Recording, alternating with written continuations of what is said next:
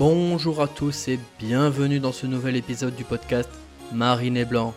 Marine et Blanc, le podcast par un Girondin, pour les Girondins, sur les Girondins. On va passer un super moment, c'est parti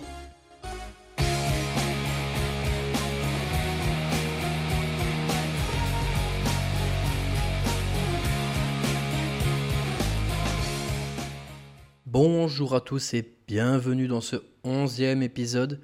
C'est toujours un énorme plaisir de vous retrouver, mais honnêtement, c'est dur. J'en ai marre de tout ce qui se passe aux Girondins. Des fois, j'ai vraiment envie de tout envoyer en l'air, de plus me flinguer mes soirées à suivre ce club de guignols. Pourquoi est-ce qu'on fait ça? Pourquoi est-ce qu'on s'inflige ça? On aurait pu passer une soirée, un lundi soir tranquille, à regarder la dernière série à la mode.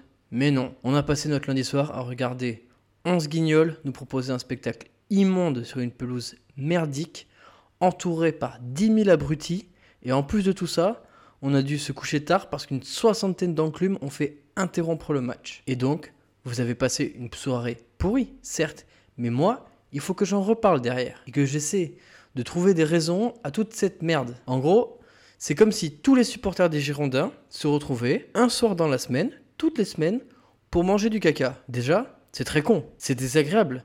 Mais en plus, moi, je m'inflige d'écrire un article sur pourquoi le caca était pas bon. C'est débile, mais bon.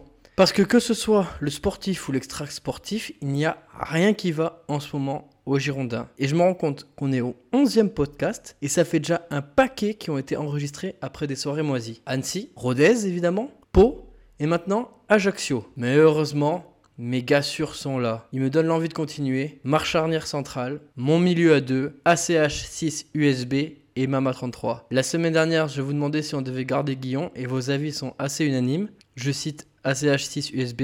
Pour moi, Guillon doit dégager, il faut changer, il n'a pas assez de caractère, il ne change rien à la composition, les changements sont tardifs, vraiment on en a marre. Et Mama 33, parfait, tout est clair, Guillon dégage, on t'a laissé ta chance, t'as pas voulu prendre ton café, et ben va voir autre part.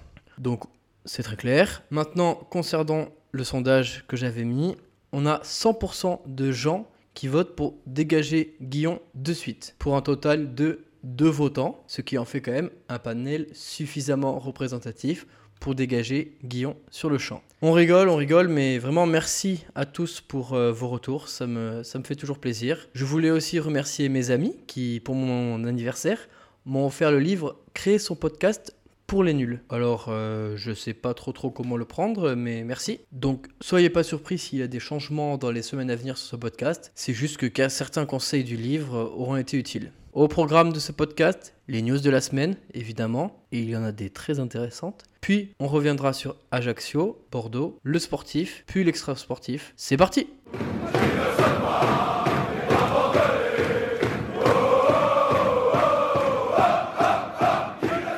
On commence les news de la semaine avec l'officialisation de Stravzek en tant que numéro 1. Bon, ça a le mérite de clarifier la situation.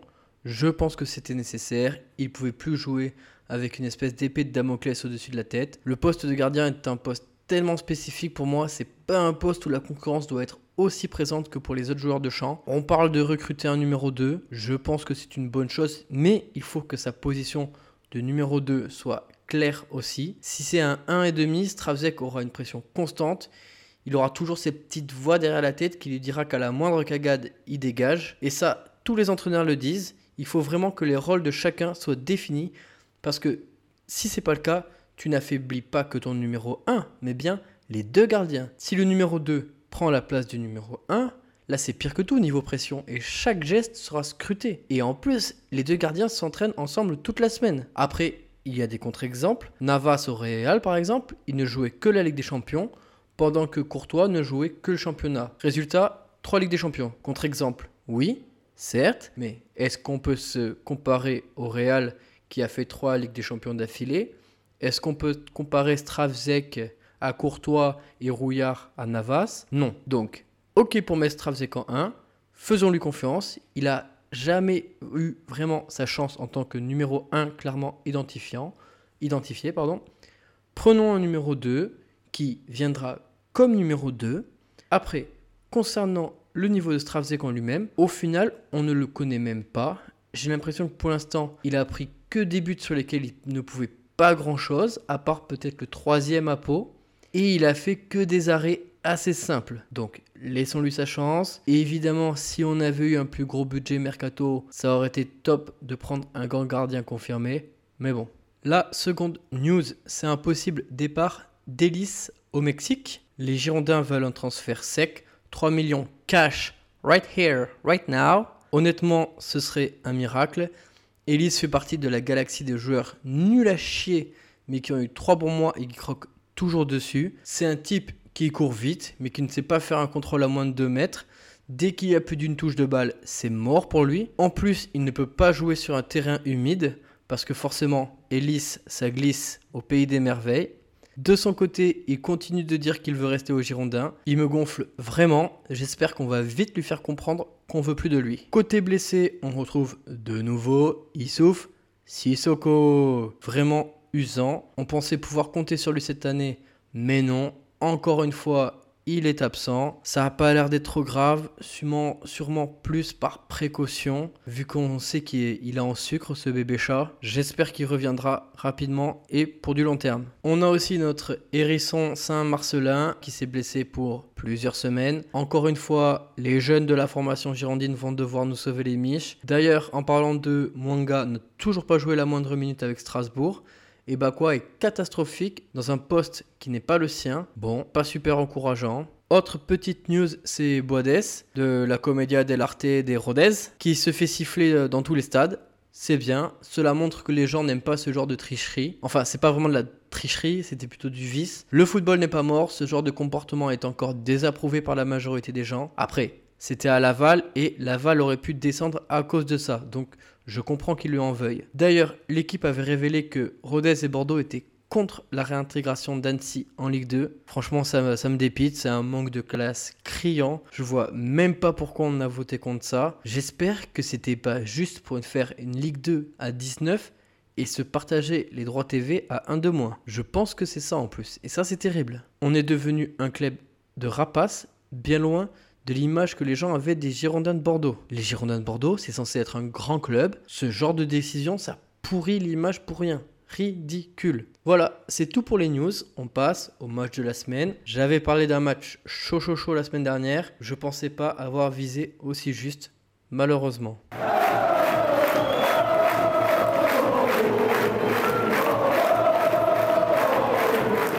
Le match du week-end était encore une fois un lundi soir. Avant de revenir sur le match, petit tour sur la conférence de presse. Guillon y évoque un Ajaccio qui a gardé une ossature de Ligue 1 très solide. Il parle de prétendant à la montée, ce qui est vrai par son statut de relégué de Ligue 1. Il parle du besoin de faire plus que contre Concarneau pour aller chercher un résultat à Ajaccio. Ensuite, il revient sur le match contre Concarneau Voici les deux trois choses intéressantes qu'il a dites. Tout d'abord, il a fait entrer Aliou Badji pour faire reculer Concarneau. On a vu que ça avait plutôt bien marché, sauf que s'il a besoin de faire reculer Concarneau, c'est parce que notre milieu de terrain ne maîtrise rien et qu'on doit allonger les ballons. Ensuite, il répète plusieurs fois qu'il l'a fait entrer très tôt, sauf que pour moi, la 70e minute, c'est pas très tôt. Concarneau a eu le temps de nous bouffer pendant 25 minutes avant et nous a mis la tête sous l'eau. Il évoque le besoin de plus d'efficacité offensive et défensive. C'est évident, c'est ce qui avait fait notre force l'année dernière. Par contre, il évoque aussi le besoin de plus de maîtrise technique qui lui ferait reconsidérer le milieu de terrain. Je cite Si on met Mathias Issouf Pedro, il va manquer quelque chose question d'équilibre. Il parle du besoin de présence athlétique et c'est pour ça qu'il laisse Danilo. C'est assez désespérant, surtout lorsqu'on voit les matchs et qu'on voit que Danilo n'apporte pas cette dimension physique. C'est un football complètement périmé, un temps où il fallait forcément un 6 grand et costaud. Avec un milieu technique et bien organisé, on peut largement se dispenser d'une sentinelle au sens physique du terme. Bref, pas surpris par Guillon, c'est un entraîneur complètement dépassé. Pour la compo, on retrouve le 4-3 de l'année dernière. Alors, 4-3, c'est ce que je souhaitais. Cependant, au niveau des joueurs, c'est pas encore ça. On retrouve Biumla derrière en remplaçant de Saint-Marcelin. Le milieu de terrain, c'est Diaz et Inatenko avec Weisbeck en 8-10. Après, un 4-2-3-1 ou un 4-3-3, c'est pareil. Si Weisbeck est 10 sur le terrain, c'est un 4-2-3-1. S'il est 8, c'est un 4-3. Et Weisbeck, ça n'a pas été un 8 sur ce match. En tout cas, ça fait plaisir de voir Diaz titulaire. Ça, c'est un sacré joueur de ballon quand même. Devant, c'est Badji. Il a bénéficié de sa bonne entrée contre Concarneau. Résultat, nul à chier. Au final, on se rend compte très rapidement que c'est de nouveau un 4-2-3-1 en phase offensive avec un Westbeck en 10. Badji rate une première occasion très rapidement après un bon centre de lit volant qui avait permuté de qui avait changé de côté. Encore une fois, une volée facile, seul un 5 mètres, ça doit faire but. Encore une fois, ça doit changer le match.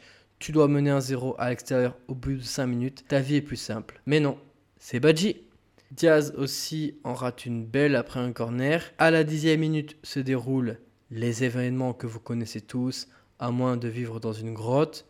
Mais je reviendrai dessus plus tard. Restons concentrés sur le match et continuons avec le foot pour l'instant. Le match reprend environ une heure après. Et là, le match est assez débridé, assez ouvert. On a des occasions, on en subit aussi, mais globalement, on maîtrise et on arrive à trouver des décalages. Ça me fait un peu penser à la mi-temps qu'on avait fait à Pau, mais on semble quand même plus solide défensivement. Badji rate des trucs comme d'hab, mais vraiment, on est mieux dans notre match. En plus, Badji, il a ce don de sauter à côté du ballon et à contre-temps. C'est vraiment ridicule il utilise vraiment pas bien son physique. Quand on sait en plus à quel point ses pieds sont pour le moins hasardeux, ça fait peur.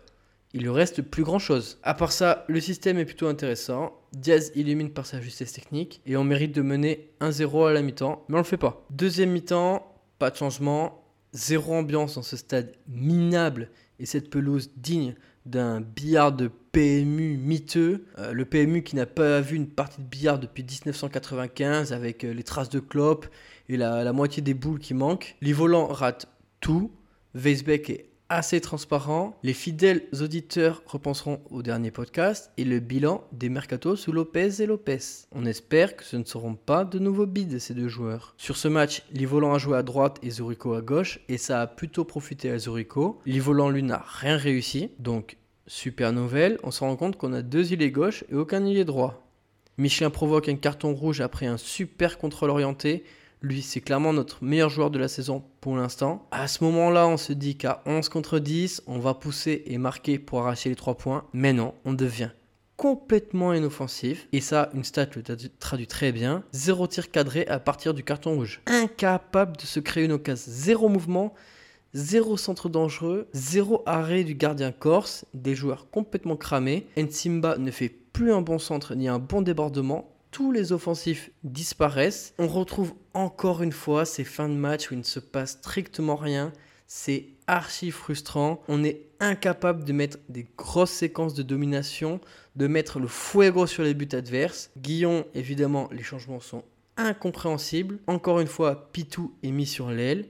Il est mauvais dans ce rôle, on le sait, et j'aimerais le voir en 10. Mais que fait Guillon à la place? Il sort Weisbeck pour faire rentrer et Comment c'est possible? Trou du cul de Guillon, on est à 11 contre 10 et tu sors ton 10 pour mettre Écomier.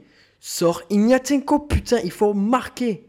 On veut des Amorim, Diaz et des offensifs. Alors forcément, tu regardes le banc et tu te dis, mais il n'y a personne à faire rentrer devant. Ben oui, vu que Monsieur Charisme de Poulpe laisse Delima et Peringwell à Bordeaux. D'ailleurs, Peringwell, on va le prêter à Pau. On n'a déjà pas beaucoup de solutions devant, mais on a fait prêter Delorier Chauvet et Peringwell. Delorier Chauvet, sur le match d'hier, j'aurais aimé voir.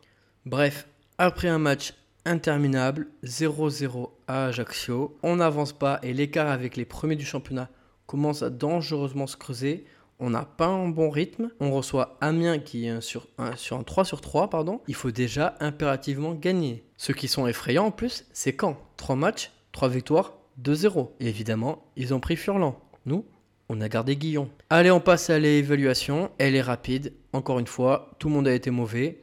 J'en sauve deux tout de même, Michelin et Diaz, les seuls qui ont surnagé et ont apporté un peu de danger offensivement. Le reste devant, c'est catastrophique. Badji euh, unijambiste, Livolan qui rate tout, Weisbeck invisible et maladroit, et Zuriko qui s'enfonçait dans, la pelouse, tous nuls à chier. Ignatenko correct, même s'il apporte vraiment rien offensivement et que je sais même pas s'il a vu les buts d'Ajaccio, il est toujours tourné vers notre gardien. il aurait vraiment dû sortir à partir du carton rouge. Côté des lignes défensives, pas grand chose à dire. Stravzek n'a pas été inquiété, Barbé correct. Biumla un peu hésitant, mais bon, pour une première, pas trop mal. Ensimba, il fait plus aucune différence. Et Michelin, j'ai déjà dit qu'il avait été très bon. Maintenant, côté Guillon, minable, des changements incompréhensibles. Encore une fois, incapable d'instaurer une révolte, incapable de dominer son adversaire techniquement, même après le carton rouge. Bref, du Guillon dans le texte. On passe aux 3 points.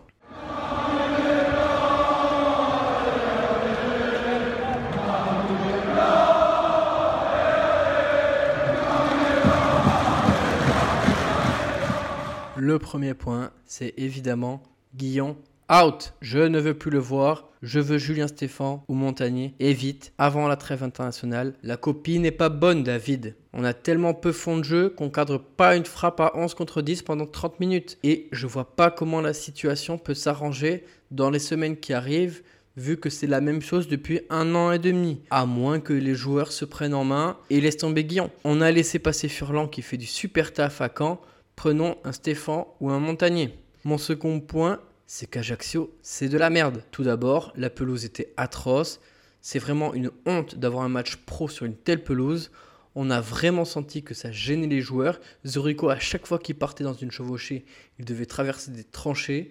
Il n'y a que Badji à qui cela aurait pu être utile à la limite pour que sur un contrôle, il arrive à conserver le ballon. L'ambiance, l'ambiance dans ce stade pourri.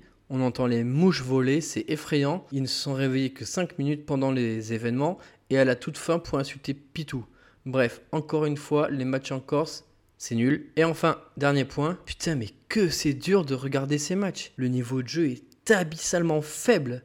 Diaz, qui était un joueur de deuxième division espagnole, se promène. Tout le reste, c'est nul. C'est techniquement mauvais. En plus, le jeu est haché. Il n'y a pas un pet de rythme, c'est vraiment une torture à suivre. Il y a déjà des incidents extra-sportifs qui font tâche, mais alors en plus avec un 0-0 aussi moisi, c'était vraiment une soirée pourrie de chez pourri. C'est tout pour le côté sportif. On va évidemment maintenant revenir sur l'événement de la semaine et l'interruption du match.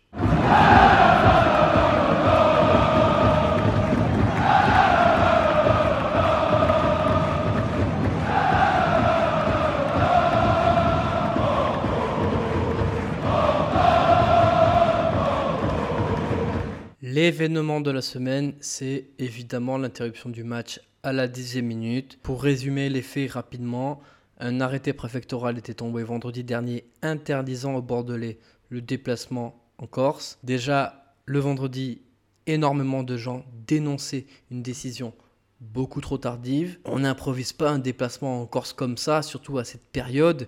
Les billets et les logements sont pris des semaines à l'avance. On est en plein mois d'août, ça devait coûter bonbon et les ultras en général ne roulent pas sur l'or. On apprend aussi dans l'équipe que le préfet craignait des affrontements au sein même du parcage entre supporters bordelais et c'est pas totalement illogique puisque Northgate et Ultramarine s'étaient embrouillés à la sortie du stade après Concarneau. Ça, je le sais. Je remercie un ami qui a témoigné. Je sais pas s'il y a eu Castagne mais il y a au moins eu des échanges d'insultes. Donc malheureusement, comportement débile entre supporters, résultant à un arrêté préfectoral débile. Quand on prend plein de débiles, on mélange, on goûte. Ah, bah tiens, c'est de la grosse merde. Donc à la 12e minute environ, on voit des supporters bordelais se lever dans un coin du stade. L'équipe nous apprend aujourd'hui qu'ils étaient 64. Ils se regroupent et commencent à chanter. Honnêtement, j'avais trouvé ça assez stylé. Le mouvement des supporters et le chant, bien synchro. Ils avaient déjà fait ça à Sochaux l'année dernière. Cela s'était très bien passé. On n'entendait que dans ce stade moisi. Évidemment, les Corses, ces abrutis, décident de charger. Ils traversent le stade pour les charger. Et les CRS gazent dans le tas. Les Bordelais se font dégager de la tribune. Ils se retrouvent sur le bas-côté. Les Corses leur balancent 10 000 trucs dans la gueule, des chaises, des canapés de jardin, des échelles, un conforama le truc. Sur le coup, je me suis dit, honnêtement, putain, les Bordelais sont vraiment trop cons, ils auraient jamais dû faire ça. Et en soi, c'est pas faux. Ça se comprend. Mais avec du recul, qu'ont fait les ultra bordelais Ils ont chanté en bravant un arrêté préfectoral. Et au final, quel est le plus grave? Se lever et chanter ou jeter des barrières sur les gens? Alors oui, peut-être qu'ils auraient dû rester assis pour le bien du club. Ils étaient dans le du cyclone après Bordeaux-Rodez. Ils avaient dit se faire plus discret et reprendre un rôle plus en retrait. On était revenu sur leur entretien, certes, mais au bout d'un moment, il y en a plein le cul de ces arrêtés préfectoraux. Dans tous les stades de France, on a vu des messages de soutien entre groupes ultra. Les supporters lensois avaient mis une banderole René présent dans le parcage visiteur en soutien aux Rennais qui avaient eux aussi été interdits de déplacement. Et en Corse, au lieu d'un soutien entre groupes ultra, contre la répression, on traverse le terrain pour balancer des échelles et des meubles de jardin. De toute façon, fallait pas en attendre beaucoup plus de la part des Corses, à chaque fois c'est la même merde. Et vous voulez savoir pourquoi l'apparition des supporters bordelais a paru si impressionnante? C'est parce qu'il n'y a pas un pet d'ambiance dans leur stade. Ils ont zéro cop, zéro chant, c'est mort. Donc à 60, on n'entendait que et ça a donné cette impression de, puissance, c'est vraiment cette impression d'événement. En plus, ils s'en foutent, les, les Ajaxiens, de lutter contre les interdictions de déplacement. Ils ne font jamais de déplacement sur le continent, c'est Charlot. Et il y a quelque chose qu'il faut vraiment comprendre avant la, avec la mentalité ultra et que je commence à comprendre. Très difficile de comprendre ce milieu quand on est extérieur, c'est assez sectaire, il faut l'avouer. C'est que le groupe est au-dessus de tout, au-dessus de leur vie, déjà, parce qu'ils font énormément de sacrifices, de leur famille, mais aussi, il faut le comprendre, au-dessus du club. Et c'est bien ça qu'ils font comprendre. Tant pis si le club est sanctionné, les ultras sont en lutte et leur groupe ne supporte pas ces arrêtés qui portent atteinte à leur raison de vivre. Le sportif n'est que secondaire pour eux. Ce qui compte, c'est leur groupe. Ça, il faut vraiment le comprendre. Et puis, dans notre pays, on a quand même une fâcheuse tendance à la fermer dès lors que c'est une institution politique ou publique qui prend une décision débile. Sans rire. il y avait un arrêté préfectoral, il n'avait pas à être là. Bah non mon pote, c'est pas aussi facile. C'est complètement débile. Les gars sont déjà sur place, ils vont au match et ils chantent, c'est tout. En plus des supporters ajaxiens ont témoigné, ils étaient là pour chanter, c'est tout, pas de provocation. Et qu'est-ce qui se passe en retour? Ils se prennent des échelles dans la gueule. Ça c'est très grave. Donc pour résumer ma position, et puisque j'ai pas envie d'en parler beaucoup plus, les ultras bordelais font une action couillue pour dénoncer l'arrêté. Franchement, qui serait allé à Ajaccio à 50 pour se faire casser la gueule comme ils se sont fait casser la gueule? Franchement, sûrement pas moi. Certains auraient préféré qu'ils restent silencieux pour ne pas porter préjudice au club. Ce n'est pas mon cas. Oui, la préfecture et les autorités sont minables. Comme d'hab en France, ils se sont déjà bouffés les couilles euh, pour la finale euh, Liverpool-Real il y a un ou deux ans. Ils vont sûrement se bouffer les couilles pour les JO à ne pas savoir organiser de déplacement de supporters. Et oui, les Corses desservent le mouvement ultra. Au lieu de faire preuve de solidarité en laissant les Bordelais chanter, ils viennent créer le danger, ils viennent au contact. Parce que soyons clairs, si les Corses n'avaient pas chargé, il ne se serait rien passé. Comme ce fut le cas à Sochaux l'an passé ou encore à Strasbourg il y a quelques années. Et enfin, le traitement de la presse, le traitement des commentateurs, merdique, ils comprennent rien à ce qui se passe. Ils veulent euh, un spectacle type PSG où les gens viennent manger des petits fours et ne connaissent pas les joueurs. Ça, c'est pas mon foot. Voilà, c'était tout pour ce nouveau podcast. Je compte sur vous pour donner votre position par rapport aux événements. Je comprendrai qu'on puisse ne pas être d'accord avec moi sur ce coup-là et qu'on trouve juste les bordelais débiles. Moi, je pense que c'est pas si simple, qu'il y a des enjeux supérieurs aux sportifs. Donc, balancez vos avis sur Twitter ou en commentaire du podcast comme vous le faites régulièrement et je vous en remercie. Je compte sur vous. On reviendra sur vos commentaires au début du prochain podcast parce que c'est des sujets vraiment sensibles et j'aime bien avoir les avis euh, différents. Je vous dis à la semaine prochaine. Regardez du foot, ça change un peu des Girondins. À la semaine prochaine après Bordeaux-Amiens. Et allez Bordeaux